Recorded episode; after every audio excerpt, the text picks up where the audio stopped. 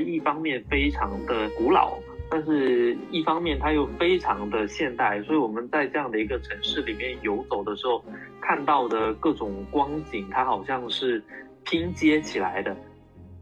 就算我是写香港，但其实很多香港的一些城市问题都是很共通的，就是你在其他的城市生活，可能也会有这样的感觉。如果你把刘以畅、张爱玲跟王家卫这三个人结合起来，你会发现在一种对香港的书写中内嵌了一种上海性。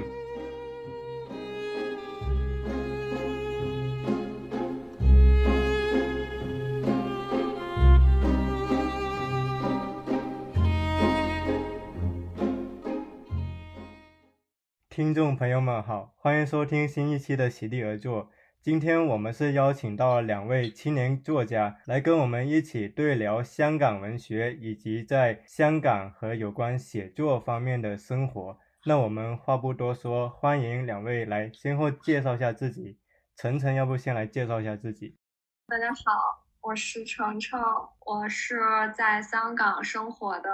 青年作者。今年呢，出了我的第一本小说集《危险动物》。这本小说集呢，就呃收录了我十一篇短篇小说，然后风格是挺多样化的，就是有一些是魔幻现实的，有一些奇幻的，然后有一些科幻的，还有一些写实的。然后这些小说呢，都是以香港为背景的，呃，主要是反映了香港现在的一些社会问题，然后一些年轻人的生活现嗯。那润婷来介绍一下自己吧。大家好，我是陈润婷，然后我也是一名青年的小说创作者。嗯，我现在还在北京师范大学读中文系的博士。嗯，剩下的部分就跟大家慢慢聊，边聊边让大家了解我吧。我们刚才其实也聊到了关于香港的租房生活。那其实这一次聊天的契机就是晨晨他今年出版了他的小说集《危险动物》。那这部小说集其实是一部以香港为背景的小说，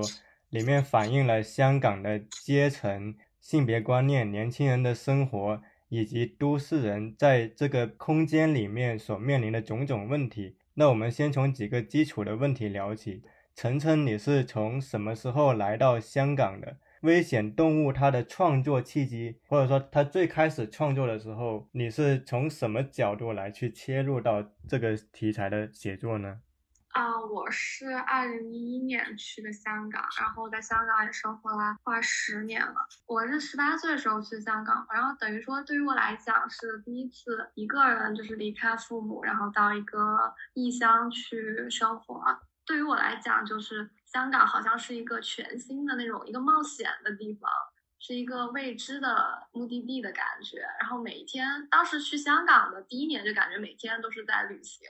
然后每天都会去一些不同的地方。呃，看一看啊，然后对很多人，就是对很多事情都非常好奇，然后再加上香港那边又是讲粤语，就感觉好像去了一个呃外星的感觉，因为身边的人说话都是我都听不懂，然后我自己又对那些粤语啊就是很感兴趣，然后每天都会跟同学就是呃聊天啊，然后学一些粤语啊，感觉就好像是刚刚去了一个全新的一个地方，然后每天都在探索。然后再加上香港本身是一个，呃，我觉得是一个很多多元化的一个地方吧，就是它很多不同的文化在这个狭小的空间里面就碰撞，就每天都会经过一些，呃，就是很戏剧化的那种，呃，都市的风景啊，还有一些，呃，很荒诞的一些。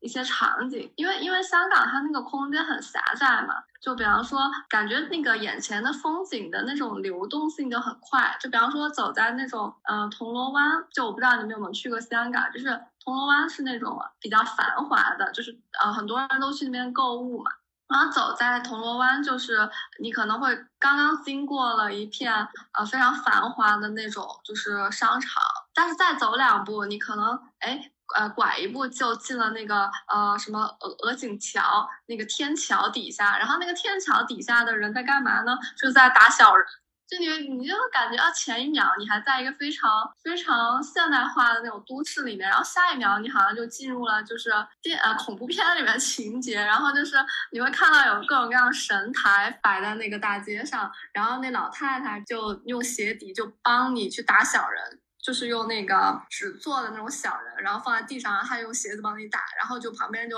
呃生生香啊，然后就是那种红光啊照着，然后就感觉是很魔幻的。然后你经过了这帮老太太，你再往前走啊，你可能就会碰到一些就是非常古老的那种唐楼的那种建筑，然后那个唐楼呢，呃很窄很窄。然后你可能顺着那个呃很窄的楼梯往上爬，然后你会发现，哎，这一栋建筑里面全部都是一些非常文艺的一些店子，比方说一些独立书店啊，甚至还会有一些独立的剧场，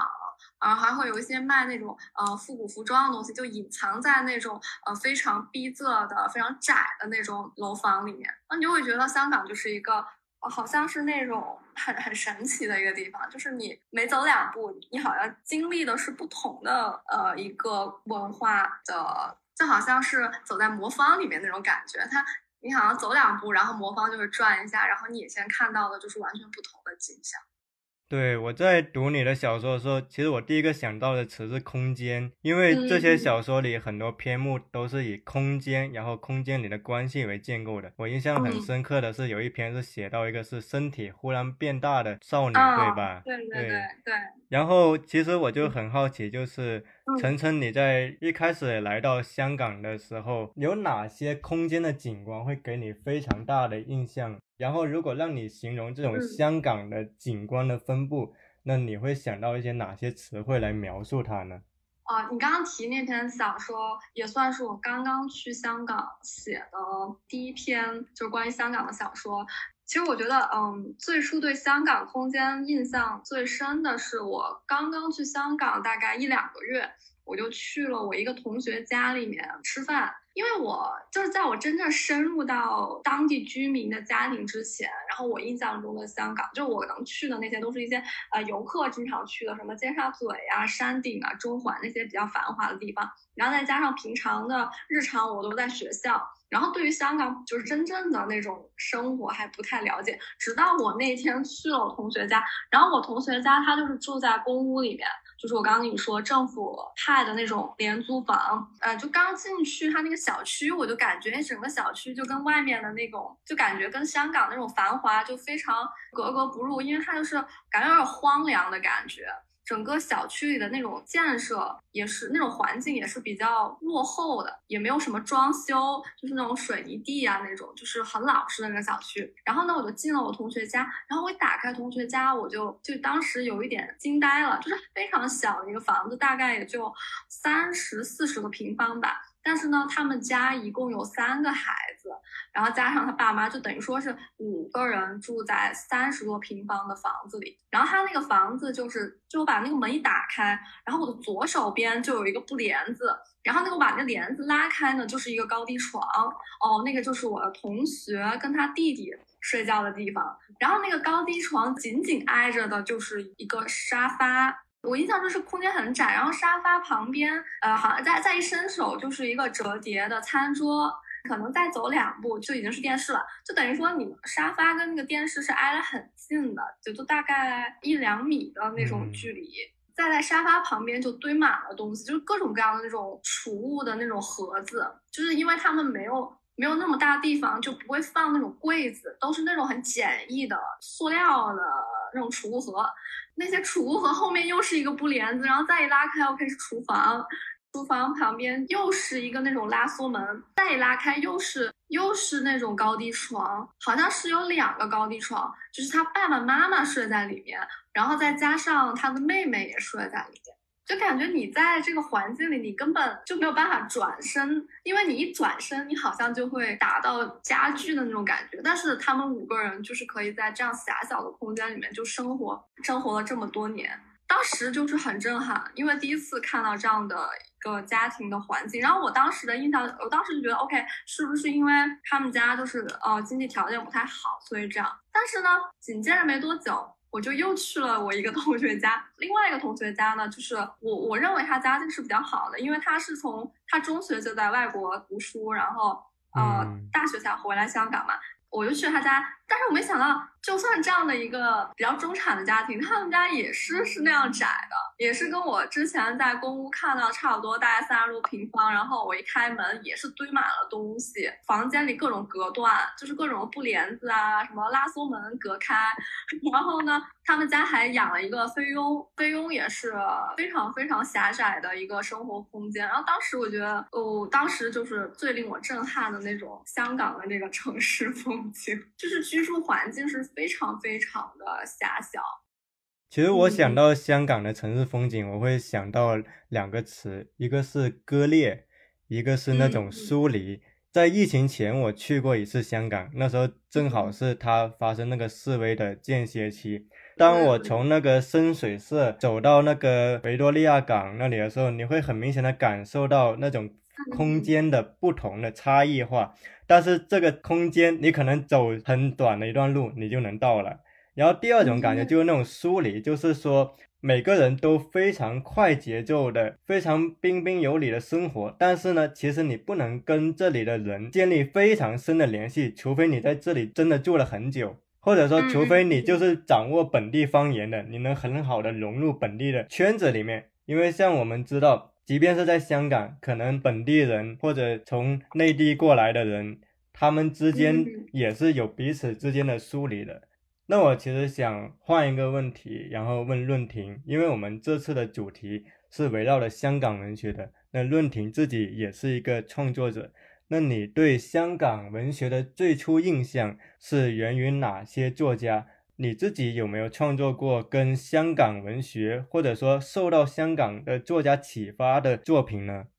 就是我觉得综合你提的问题还蛮新的，就以前真的没有人问过我，就是否写过跟香港有关的小说。因为我自己是潮汕人，因为潮汕是一个侨乡，我觉得潮汕很有趣的，就是好像每一个潮汕的家族或者家庭都会标配一个香港亲戚，然后我们家也有，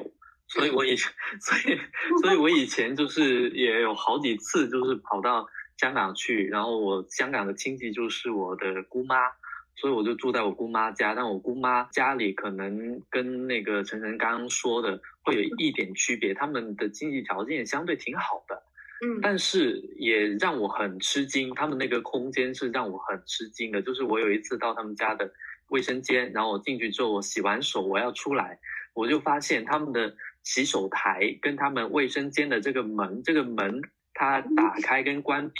那个运动的轨迹形成的那个扇形，就是这个扇形最边角那个地方刚好划过洗手台的边缘，非常的精准，就是精准到哪哪怕那个如果它的门稍微有一点变形或者有一点松了，可能这个门就关不上了，根本就会撞到洗手台。可是他们就是可以这样子精准而逼仄的生活着，这是我对香港一个很重要的印象。嗯，然后你问我说有没有写过跟香港有关的小说？我其实想到我一篇小说的遭遇。这篇小说呢叫《鲮鱼之味》，小说写的是一对夫妇，他们每天都要吃鲮鱼罐头的故事。然后，二零一八年我到台湾去交换，看到南风文学奖在征稿。我就把这篇小说投了过去，最后拿了第一名。但我至今还记得的是，就终审会上面的一个场景。终审上面的几个评委，他们都是台湾的作家，而我的作品也是匿名的，他们不知道我任何的信息。但是几个评委都在猜，他说这篇小说一定不是台湾本土的作者写的，同时他们还断定说，他也不像是大陆北方的作者写的。最后有一个评委，他说他到过香港，好像香港人是有吃鲮鱼罐头的，所以他们断定我应该是一个香港人。这个故事很好玩的一个点是，他刚好可以回应忠诚刚刚提出的一些问题，比如说台湾跟香港其实都是岛屿，然后跟广东、福建也一样，都是沿海的地区。可是在我看来，就是广东跟香港它就有鲮鱼，也有鲮鱼罐头，但是台湾就没有。所以，即使都是这种以海洋性为主导的地区，我会觉得真的是岭南他们会有自己的一些特殊性，所以这个部分我觉得后面可以慢慢的聊。第二个问有没有关注到，就是最初关注香港文学的作家是吗？嗯，我最早关注到香港文学作家还蛮奇怪的，一个是金庸，一个是亦舒。金庸的作品小时候是先看了电视剧，后来看了小说。然后我记得高一上物理课的时候，我不喜欢听课，就在下面看那个《碧血剑》。然后亦舒的小说呢，是很早的一个姐姐借了我一本亦舒小说集。现在我想想，那本书应该是盗版的。后来读了中文系，我就知道，就是金庸跟亦舒，他一个是武侠小说，一个是言情小说。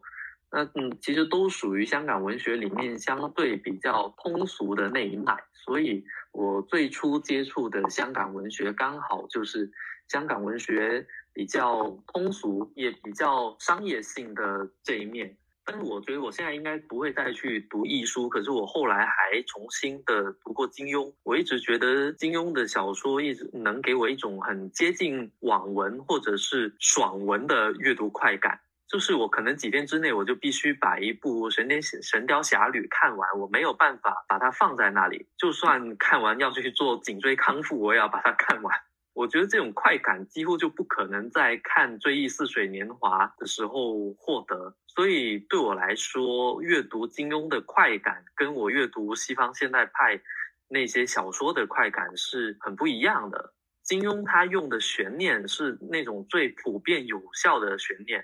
他的小说，嗯，很容易看，看快一点，看慢一点都可以。但是他的语言相对于当下很多网文的作者，其实是很古典的，也是很精致的。这一点我很喜欢，因为我觉得金庸他从小承袭了中国古代古典小说的那套语言美学吧，后来已经完全的内化了。所以我有时候能看出，他虽然写的很快，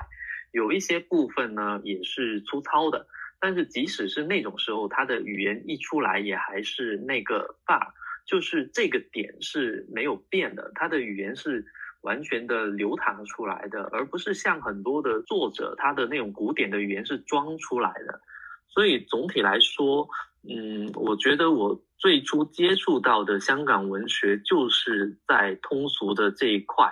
而且在我嗯，因为我硕士的时候做的刚好是世界华文文学的。呃，研究就是这是我的研究方向。那在做这一块之前，其实我对香港文学的关注相对来说还是比较片面跟零散。我觉得你刚才说到一个很有意思，就是那种匿名小说，然后去猜这个作家是什么地域的。我当时想到是，其实我觉得岭南的创作者可能跟他气味最投缘的，可能未必是香港的。有可能反而更像是马华作家，当然这是我自己的一个算是一个偏见吧，因为我经常在读马华作家的作品的时候，会联想到我自己曾经生长过的地方，因为我是广东湛江人，其实湛江离那个马来西亚也不是很远。然后我在读那个马华文学，比如像黄锦树或者像李子书的作品的时候，其实还蛮有亲切感。那么香港这个。其实离广东很近的地方，它给我的感觉是，它是一个非常近又好像非常远的这么一个坐标。因为在我小的时候，其实香港是一个我们都很向往的一个地方。因为在九十年代末、二十世纪初的时候，香港的商业文化是非常繁荣的，是影响了一代的内地的年轻人的。然后我们小时候也是浸润在那种香港的通俗文化里，从那个周星驰到王家卫，再到金庸。所以你说到金庸的时候，我自己也会很有共鸣。但是之所以感到陌生，是因为首先一方面肯定那个社会性质还是有差异的，其次是在我看来，如果说广东它其实是介于一种前现代跟现代的一种混合体的话，因为其实广东一方面是一个非常市民社会的产物。但另一方面，广东其实有非常深厚的乡土社会的基因，像什么，我们经常会说宗族，会说那些传统的一些习俗。你会发现，广东也有非常的传统的一面，而香港其实某种程度上又像广东的这种混合的一个，又走了一个再走前一步，它还介入了一种，因为它是某种程度上是资本主义向中国产生冲击的一个交汇的地方。所以它又多了一层令人感到新鲜又令人感到陌生的一个光晕在这里。那这个其实是我刚才听到你说到，呃，匿名写作让人联想到作家的创作地域所会给予我的联想。那晨晨其实也可以跟我们分享一下，就是你在最初了解到香港的时候，你所接触的作家有哪些？其中令你比较印象深刻的是哪一位呢？我觉得最初我对香港感兴趣，应该是张爱看张爱玲的小说。因为张爱玲她里面有很多是民国时期那些香港的那些环境的描写，然后后来又看了张爱玲那个《小团圆》，是她在香港那边留学的一些生活，所以我觉得最初对香港有向往。哦，刚好我看张爱玲那一年，就是我也中学嘛，我就到香港去旅游，然后我就整个就是把他的那些描写跟香港那个我对于香港那个那种感觉就联系起来。因为我觉得香港就是这么多年一直都没有变，就尤其是，就是我记得张爱玲在那个那个《第一炉香》，它里面有写一些，就是他写那个呃葛威龙他要上山去那个豪宅那个地方，然后他会看到，就是他写他上山，然后在山上有一个豪宅的那样的一个环境，我觉得跟现在的香港就是还是很像。就比方说，我到香港去。去赤柱或者哪里去玩的时候，我也是要坐那种巴士，然后呢，它是盘山上去的，然后它是慢慢远离的那些呃远离呃那些商业区，然后慢慢就进入到呃那些那一片绿色森林里面，然后你就会远远的看见海啊，就在你的那个呃盘山公路下面。然后远处你又会看见它时不时冒出来一两栋那种非常非常漂亮的那种别墅，然后我当时就觉得，哎，这个简直就是我小说里看到的场景。从那之后就是对香港很感兴趣。然后之后我到了香港之后呢，我去图书馆里面翻一些香港一些当代的小说。然后其实最初吸引我的是钟晓阳的书，我不知道你有没有听过。嗯，钟晓阳他有一个短篇集，我当时看了，叫做。好像叫做《燃烧之后》吧，呃，钟晓阳他的那个风格跟那个张爱玲挺像的，然后当时我就是觉得，哎，这个他的他的感觉就很像那种当代张爱玲 会写的那种故事。然后后来我一查，我发现就是别人对这个钟晓阳的评价，就是说他师承张爱玲那种感觉。钟晓阳的那本那本书呢，他就很典型的写香港的都市男女之间那种比较疏离，但是又非常孤独、非常渴望爱的那种感情。就怎么说啊？我也我也有看过一些译书的，但是我就觉得钟晓阳的那种爱情小说，好像就是就看完就会让让我心里有一种很很很难受的那种感觉，但是又说不出来是哪种难受，就是那种怅然若失的那种感觉。啊，之后再接触的就是黄碧云的小说，然后黄碧云在香港也是非常有影响力的一个女作家。然后当看了她的她的一些短篇小说，我看完了之后就不算是特别的印象深刻。但是我看了她一个长篇，叫做那个《列老传》，然后那个《列老传》呢，它是用粤语写的，就是它是用粤语再夹杂一些书面语写的。就感觉很有点那个繁花的那种感觉。他是以第一人称就写了一个毒瘾者，就是他他本身吸毒，但是呢他花很长时间去戒这样的一个人的一生。当时我就被这本书给迷住了，就是觉得哦，我第一次觉得哇，这个粤语写出来那个感觉就是有点铿锵有力的那种感觉，因为它很简洁。因为我如果觉得粤语是很简洁的，有些词又是很很有力的那种感觉。然后再加上它又会呃夹杂一些书面语，令到它整个整本书就很有那种又有点古典的那种那种感觉，因为粤语有时候也挺挺有那种古文的那种美感的，我觉得。然后再加上它里面讲的那个故事呢，又是讲那个就是比较旧社会的香港那段时间，哎，具体什么时间我忘了啊，就是讲之前上个世纪香港那些黑帮啊，呃，黑帮之间的那些故事。很有那种呃老电影的那种感觉，所以当时就很喜欢黄碧云的小说。后来我对她的了解就是黄碧云的那种写香港小说，她就是她的暴力美学是非常出色的，感觉她能够就是她会用一些很很暴力、很扭曲的那种人与人之间的那种情感来反映，就是当时香港人的那种焦虑。对，然后我觉得这两个就钟晓阳、黄碧云是后来对我影响比较比较大的香港作家。我其实还想到一个作家是我自己比较喜欢的，就是那个刘以畅。你像那个王家卫他的《花样年华》，还有《阿飞正传》什么，我记得是改编他刘以畅的小说，一部是那个《酒徒》，一部是那个《对倒》，就是嗯。因为我觉得刘以畅他很有意思一点，如果你把刘以畅、张爱玲跟王家卫这三个人结合起来，你会发现在一种对香港的书写中内嵌了一种上海性。这三个人的异曲同工之妙，都是他们都是从上海到香港。然后我们知道，其实，在上世纪四十年代左右，就是那个国共交替的这么一段时间。是有一大批文人从上海迁徙到了香港，在这个过程中，他们写作了一大批的作品。所以我在读香港文学的时候，我有一个很强烈的感觉，是有一大批的作家，他其实在香港里面内嵌了上海的影子，又有意识的把他们给联系在了一起。其实也可以结合这个来聊，就是比如晨晨说到张爱玲或者润婷，也可以说一下你印象中的有哪些你读到香港的作家，他们会暗自一个上海的幽灵，或者说一个别的东西，让你们觉得是你们在读不同的香港作家所所能感受到的一种共性呢？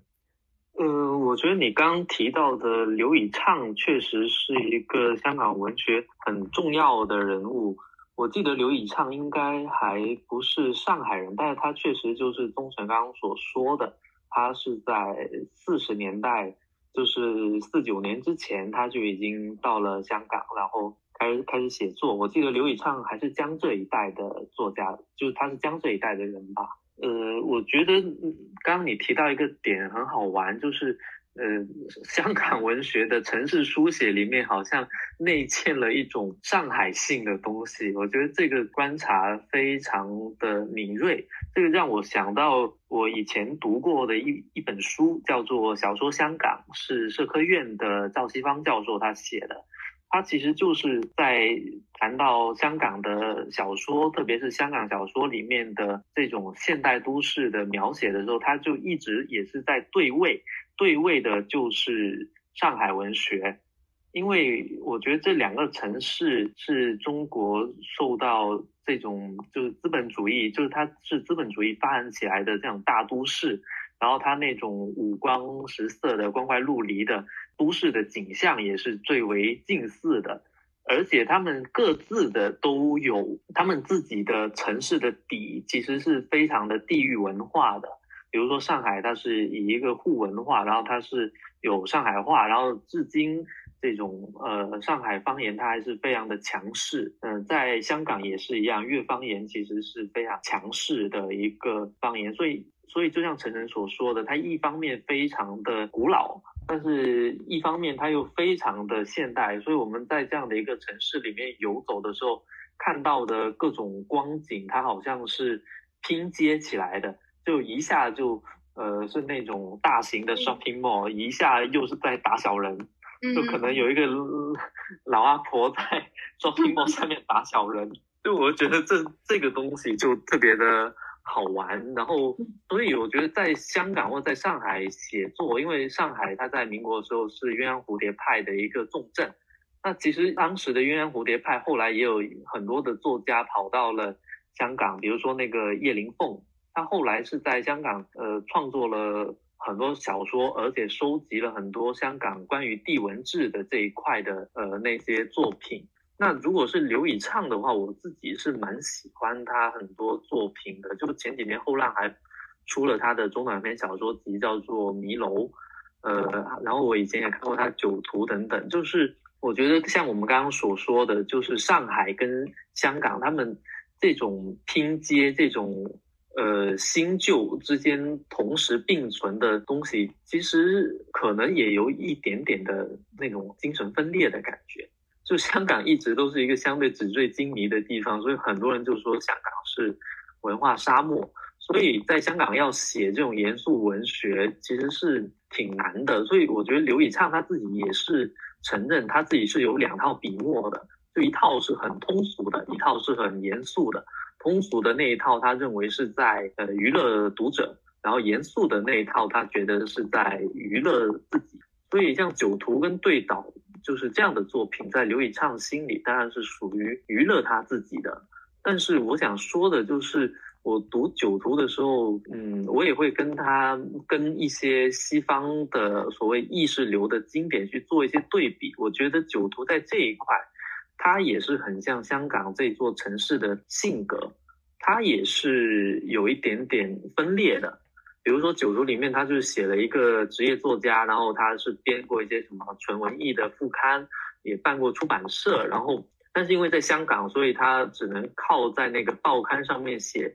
色情小说或者情色小说来谋生，那他就觉得很很痛苦，他觉得自己不应该写这样的东西。但是除此之外，其实他没有别的生活来源，所以他只能继续写下去。这可以说是很多香港的文艺人或者是艺术家的一个缩影。所以这个酒徒他就沉醉在酒里面，去用酒精来麻醉他自己。所以很多人在谈到刘以畅的这部小说的时候，就是说他的那种现代性嘛，就是一般也提到的两两个点，一个是主题，一个是叙事手法。那酒徒的这个主题很多就是现代派的主题，就是资本对人的异化。那在香港这座城市里面，其实就是金钱对人的异化。技法上面谈到最多的就是意识流的一个使用。那我觉得确实，呃，相比于同个时代的大陆作家，港台这一代作家，他们对于现代主义的叙事技巧确实吸收的更早也更好。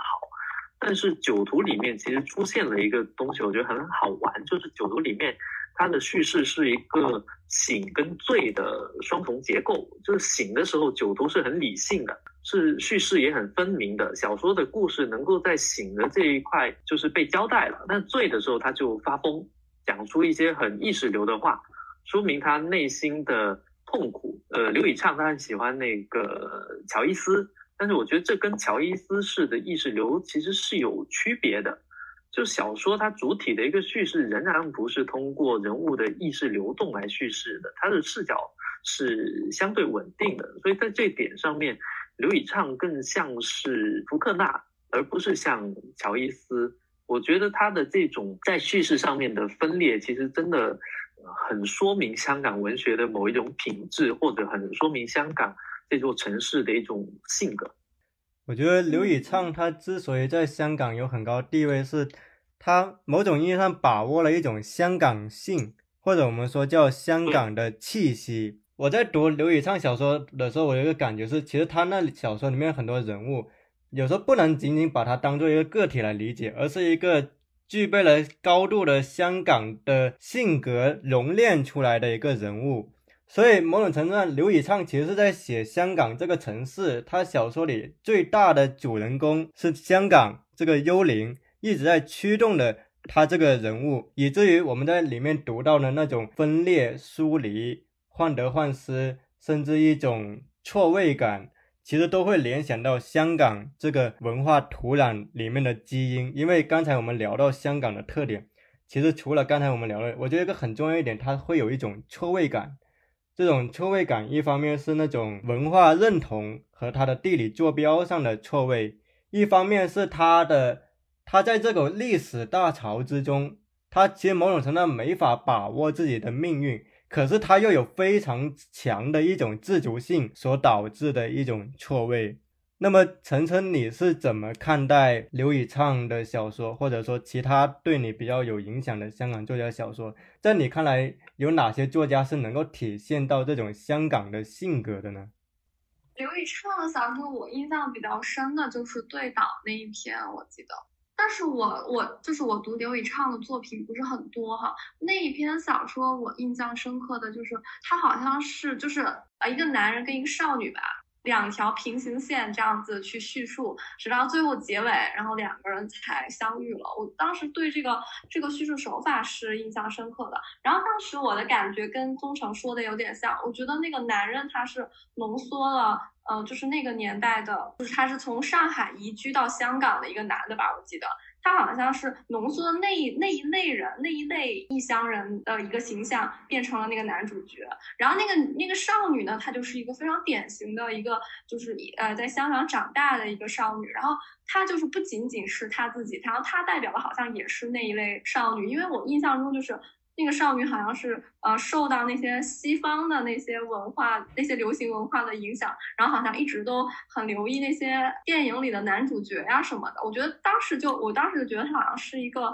隐喻，就可能那个时候香港就是香港的年轻人，整个的就已经是被西方的流行文化就是被浸染了。感觉他是用两个人物，然后嗯带出来两个不同时代背景的在香港生活的那一群人。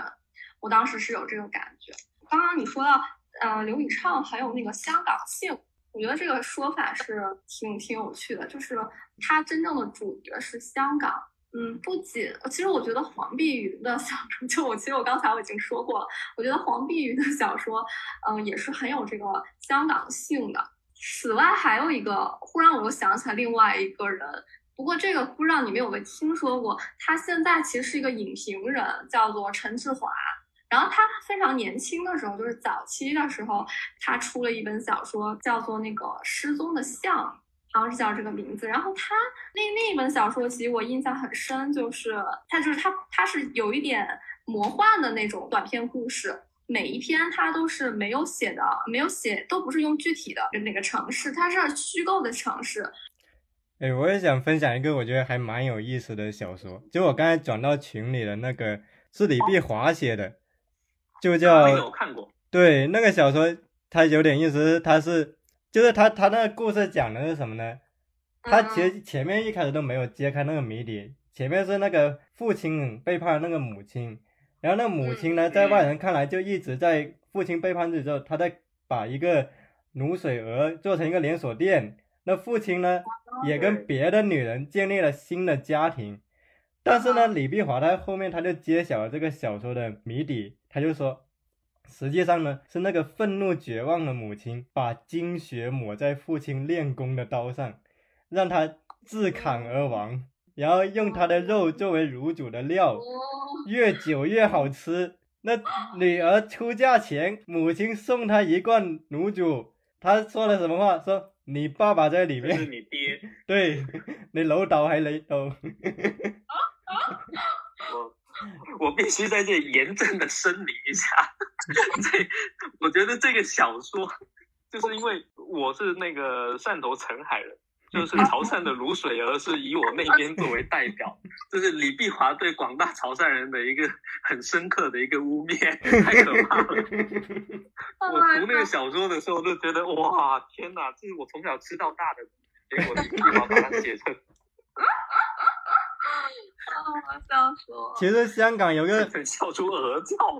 香港有个很有趣的，他经常会搞那种非常恐怖猎奇的东西，就不论他文学还是那个影视。那有一部片很有意思，叫《伊波拉病毒》。哦，对对，黄秋生那个。就你发现他九十年代各种这种片子。对，有一段时间是很多这种很血腥恐怖的。我们刚刚最开始不是聊到嘛，大家现在的谋生手段是怎样的？哦哦，对，哎，说起谋生，我现在我那个工作也是，我觉得我就像刘宇昌，然后我每天都在卖我的文字，然后但我不是写那个色情的哈，就是我觉得在一家金融公司里面工作，然后我就等于说是做他们的内容，然后就是要写很多那些投资产品的那些软，觉得很出卖灵魂，觉得就是自己写又觉得自己在写谎话，但是还是要写的那种感觉。哎，润婷，那你现在，哎，你现在写小说的频率还高吗？我其实读博之后这一年是没怎么写了，之前是写了一些，然后读博之后这一年就真的都时间大部分是花在学术上面，所以你们一说到谋生的手段，我就觉得我现在是一个就是领个低保的无无保护啊，不是，就是博士的 津贴资助奖学金啊。哎，我我还挺好奇的，因为我之前还准备去考一个什么博呢，但是博士有那么忙吗？因为我看我身边朋友读博就超级忙，我还以为是他专业的问题。就是，哎，你能给我讲讲，其实读博到底是为什么这么忙？我觉得那个重点是我们就是读博应该跟读硕士做对比，因为你读硕士的时候，我们就只要毕业嘛，嗯，然后你以后干什么工作这是一回事，但是呃，香港的情况我知道的太少，就就不说了。但是大陆的情况就是你在读博的时候，你得发好的刊物，就你的论文得发好的刊物，毕了业之后你能找到工作。嗯，现在还要求期刊吗你究？竟核心期刊什么的。可是呃可是你有发的学习表有那么难吗？就是你都发表过那么多小说了，然后论文应该也很好发吧？这其实是两个场不一样的，就没有办法完全的一致的。就是没有办法说我发了很多小说，我就能发论文也很也很顺利，我觉得这很难。然后，那你发多少能够找到一份相对称心如意的工作呢？所以不知道，因为你不知道明年的市场价是多少，可能今年是三天，明年涨到五天，跟房价一样。我真的做的是，这么可怕？所以你能做的事情就你在读期间你要努力的发发好的。所以哎发多少算是好的，其实就是一个有点无底洞的问题。所以你会觉得很多博士都很忙。我觉得一个点是在这里，它不是有一个固定的任务的，它那个任务是你自己心里的，是禅宗。那现在它会有硬性指标说你必须发多少篇才能到达那个基准线吗？其实北师大是学校是没有要求的，但是后你毕业之后的用人单位是很难。你各个学校它不一样嘛，比如说我要去一个九八五，它是怎么样；二幺幺它是怎么样；普通的一本它是怎么样；东南沿海的一本怎么样；内陆的一本怎么样，其实都不一样。所以是不是其实即便它不是那个线，但因为在大家的竞争之中，因为比如别人都争着发，反而你就不得不跟上去。我就想到那个很有趣的那个叙事，就是前排的观众都站起来看电影，你就不得不站起来，要么你看不到电影。不，我们是要踩到凳子上。那你有想好，假如你留不在高校，你会想到别的后路吗？好沉重啊！好沉重啊！这这这骗人啊！本来就是来香聊香港文学，怎么聊成我的？我好想闭麦啊！这太可怕了。我觉得留高校还是有希望的吧。想问一下，是国内是只有国内这样吗？还是说在外国，就是像美国那些也是要看发表，还是就国内是这样？也是要看发表的，其实它都是要看研究成果的。就全世界读博都这样，就是看你的发表成果，然后然后就看能不能留在高校。对，但是有一点不太一样，是有很多呃，像美国他们其实已经实行了很很久，就是相对来说，你要获得终身教职是很难，但很很多人确实是它是流动的，就是人人在高校是流动的，但是嗯国内因为之前它不是流动，它是有编制的，啊编制的就意味着你可以躺平，而它无法割韭菜。哦，就等于说你只要是当了呃老师，你就是编制的了，是吧？对，但现在没有了，现在就是在哦逐步的取消。哦，对，就变得像美国一样了。对，所以就还挺麻烦的。反正它内部有很多问题，我觉得我们下一期可以开一期专门聊聊高校就业。下一期我已经想好标题了，高校内卷叙事，而且蛮有意思。我们本来是分享给别人其他作者关于怎么发表、怎么挣钱的，最后变成我们是多么的绝望的我。们自己就说我们我们不知道怎么挣钱。高校内卷叙事，一群会写作的人，但写不出的事。哎，我觉得这个选题应该还没有人写过论文。高校内卷叙事文学，就以这个框架来谈论那些学者型小说。我建议你来读博，真的，我建议你来读博，你太有问题意识了。不行，我不能加入这个内卷，因为已经够卷了。那宗权你在上海干嘛？你就只写稿子是吗？我我其实是是我有一份出版社的新媒体的兼职，就是我其实给人文社编了两年的公众号，就是人民文学出版社，哦，哦，就是但是我们在上海吗？你说他们公众号，他们一方面有自己的运营者，他们那个大号是他们自己运营的，但他们的小号，还有他们的知乎号，还有他们澎湃新闻的账号，其实是因为我当时我大三在那里实习，我来负责运营，然后后来我离开了之后，他们觉得好像还是我来弄比较顺手，就让我一直一直做下去，就我现在还在做，做了两年多，这挺好的，就然后每个月从他们那里领一份固定的工资，但我大头的收入还是靠写作，因为大家你们也知道，小说审核特别慢的，就是你不能等，对，不能等小说的收入。对，我就在这里顺便可以科普一下，就是发刊物为什么很多新人作者要熬很长一段时间，因为。版面大部分版面是给约稿作者的，编辑他会提前跟一些作者约稿嘛，那这些稿子肯定最后是用的，那最后可能留给青年的写作者，一般是什么那种什么九零后专辑，或者什么新人作者栏目，一期不就发那么两三篇嘛，对吧？然后每次邮箱几百篇来稿，那那你你说这个用的概率有多大？可能你等三个月，人家又又又得重新投，所以根本不能指望小说的收入。然后我现在可能主要的稳定的收入来源是我会写一些评论啊、杂文啊，就是给那些媒体公稿，那个稿费是大概千，它不等的，有千字三四百的，也有呃可能更高一些的。像我知道的话，你像凤凰网读书，它的稿费很高，它是千字五百到七百。哦。然后像去年我在那个作品文学杂志，他们开了一个左迁录专栏，是写那些贬官到岭南的士大夫，他那个是两个月更新一期，他那个稿费是千字五百块钱，这个算是相对较高的了。然后还有一些就是比较低的，是那种豆腐块文章，就比如发在报纸那种，就特别低，就几百块钱，嗯，还不如你把钱存到支付宝。对，因为真的，你把几万块钱存到支付宝，你一年下来也有几百块钱的话。啊，不行，我聊完这一期我就不想写作了。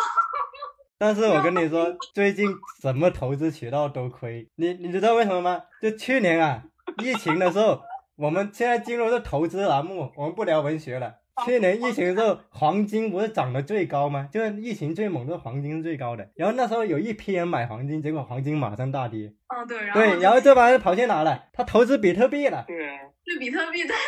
对啊，他看比特币涨到多少，涨到五万、六万，哎，他买进去。比特币跌到两三万，哇，没钱了。所以投资有风险，就连你买基金都亏。对，连买基金都。所以最后干嘛？放在余额宝。那余额宝至少不亏。所以真的是，当你以为你投资你不再被当做韭菜的时候，其实你才刚刚开始被割。你以为你投资比特币以后就不用当打工人，放心，你以后打双倍工。哎呀，这太经典了，这个。所以真的不要做能力范围以外的事，咱们就放在余额宝行了，或者买个银行理财。这就是我们这期聊香港文学最大的启发，就是。对呀，你以后也可以写个在香港搞投资的人，就是跟区块链有关，写他们的生态。区块链文学。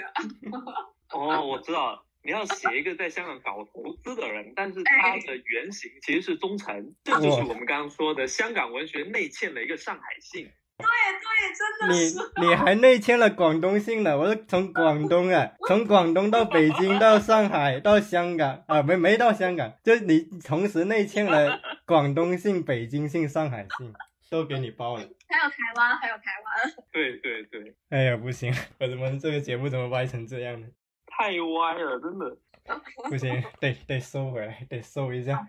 最后聊两个正经的，最后聊两个正经的。一个正经是大家分享一下发表小说的渠道，或者你们一开始从比如说默默无闻很难发出去，到相对能发一些，可以分享一些经验给听这期播客的读者，成功的、失败的也好，有哪些雷区可能是值得注意的？那我觉得晨晨可以先说一下。行。我最初，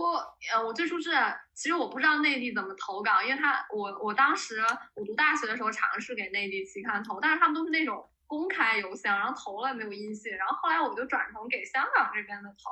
然后我发现香港这边杂志就是你投了，的确是有人回的。我当时第一篇投成功，就是香港的一个叫《城市文艺》的一个杂志，刚好那一期，不过刚好那一期是因为我们有一个老师，他是帮那个杂志就收稿子，然后我直接投给我们老师这样，然后那就算是我第一次发表成功。呃，之后发了那个之后，我自己就尝试给香港文学投，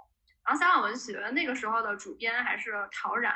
呃，当时他也是回了我的邮件，然后也是用了我那篇稿，之后就开始开始在香港发表一些小说。然后同时间呢，内地这边还是没有回音，就是没有人理我呀。直到我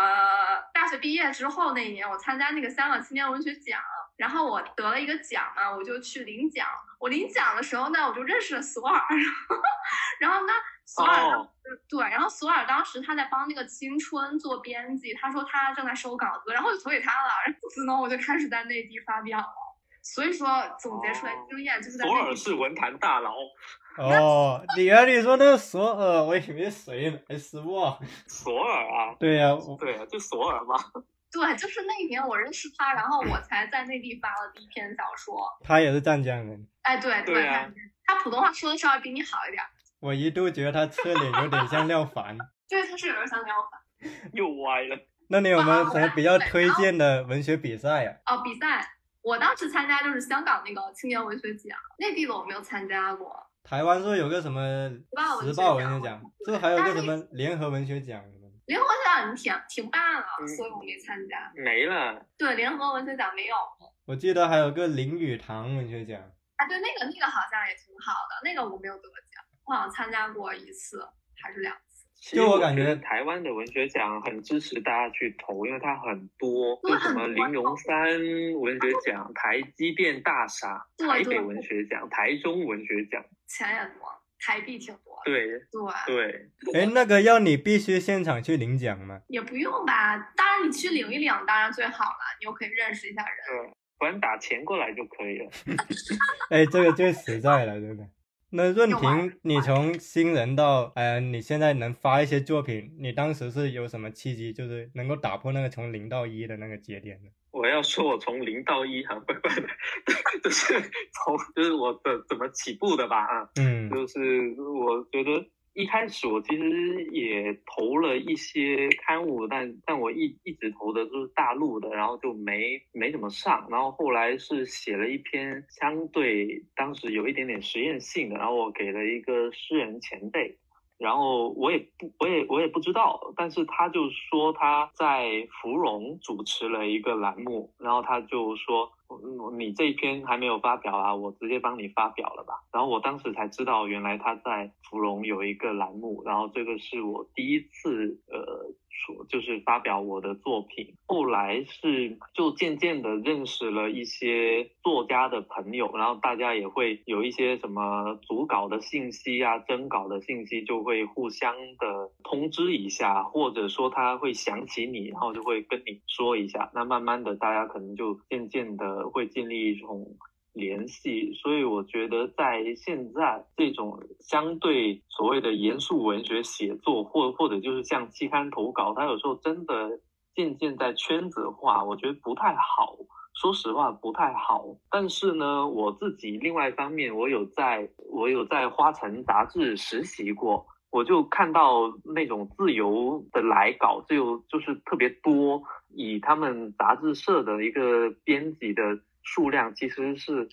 很难应付这样大的一个工作的，所以我觉得这方面真的也要体谅很多的期刊，就是它跟台湾、香港不一样，毕竟我们的人口总数就在那里，投稿的人其其实就是非常非常的多的，但是我们又有编制的限制。所以很多时候自由的来稿确实很难被发现跟看见，所以我觉得呃投稿真的可能要找到编辑。我觉得其实现状的一个难点是，除了那些文学杂志，野生的文学网站，尤其是给严肃文学还是太少了。比如像那个旺，但是他好像今年开始他不给稿费了，他是怎样？他是转载文学刊物的小说，然后你可以投，但是免费的，但没有稿费，因为他已经没有这个资金在里面了。那现在可能唯一我们知道就小鸟文学，今年新开的，他是以前好奇心日报的人做的，他是好奇心日报的人来做了一个文学网站，叫小鸟文学，里面有虚构、非虚构等等栏目。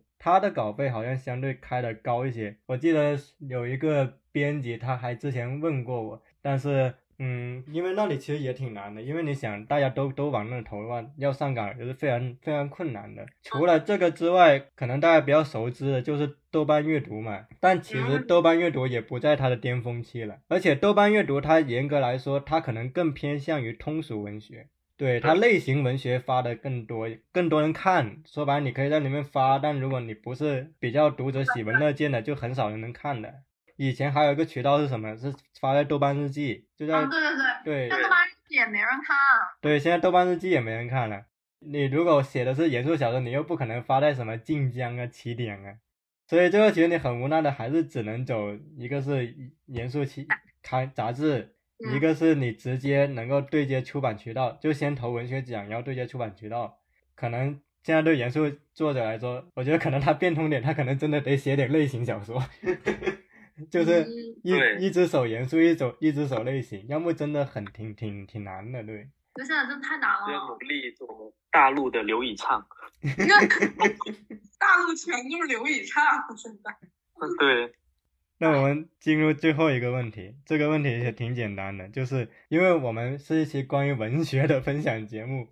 所以大家最后可以分享一两本，可以是关于香港文学，也可以大家最近读到的，觉得还可以推荐的一两本书给大家。晨晨要先来吗？最近读到的，嗯，我想想，最近读到好像没有特别好看。之前有一本挺喜欢，叫那个《吃鸟的女孩儿》。我就知道，我知道，因为我因为我有看过你一篇小说，是写了一个女孩子，然后她在地铁上面，她变乌鸦，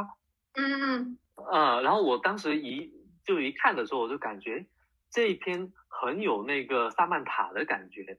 好荣幸啊！我很喜欢那篇小说，嗯，我也是好喜欢那本小说。对，但是后来那个作者他又出了一本，然后我叫什么《营救距离》吧，然后我看了就很一般，好像是真的，他还出了别的对他出了别的，那还是不看了，然后他一看就这个有点有点崩塌了，然后赤鸟女孩就嗯他就每一篇都是那种对很暴力的那种，但是又很有那种怎么说啊，就是很有电影感那嗯，种。嗯嗯嗯，挺喜欢那个，强烈推荐。那润婷呢？这一时间就已经有点找不到我究竟要推荐什么小说了，没想啊好，我想一下。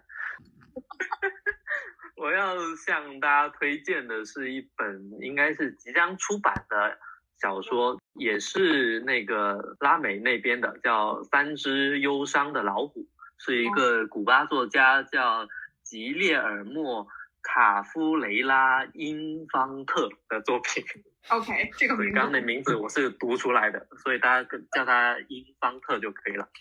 嗯，对，这部作品它是那个范晔，北大的对就是百年那个范晔孤独那个翻译的，他是百年孤独那对，就是《百年孤独》的译者，他是这本书我等了快十年，哇。所以我一直对，就是以前读他的那个应该叫《诗人的迟缓》，里面就有介绍这本书多好玩，然后我真的觉得这本书蛮好玩的，所以向大家推荐。然后他也即将要出版，所以大家可以关注一下。这么说话好像这本书是我做的一样，但其实不是，我只是一个读者。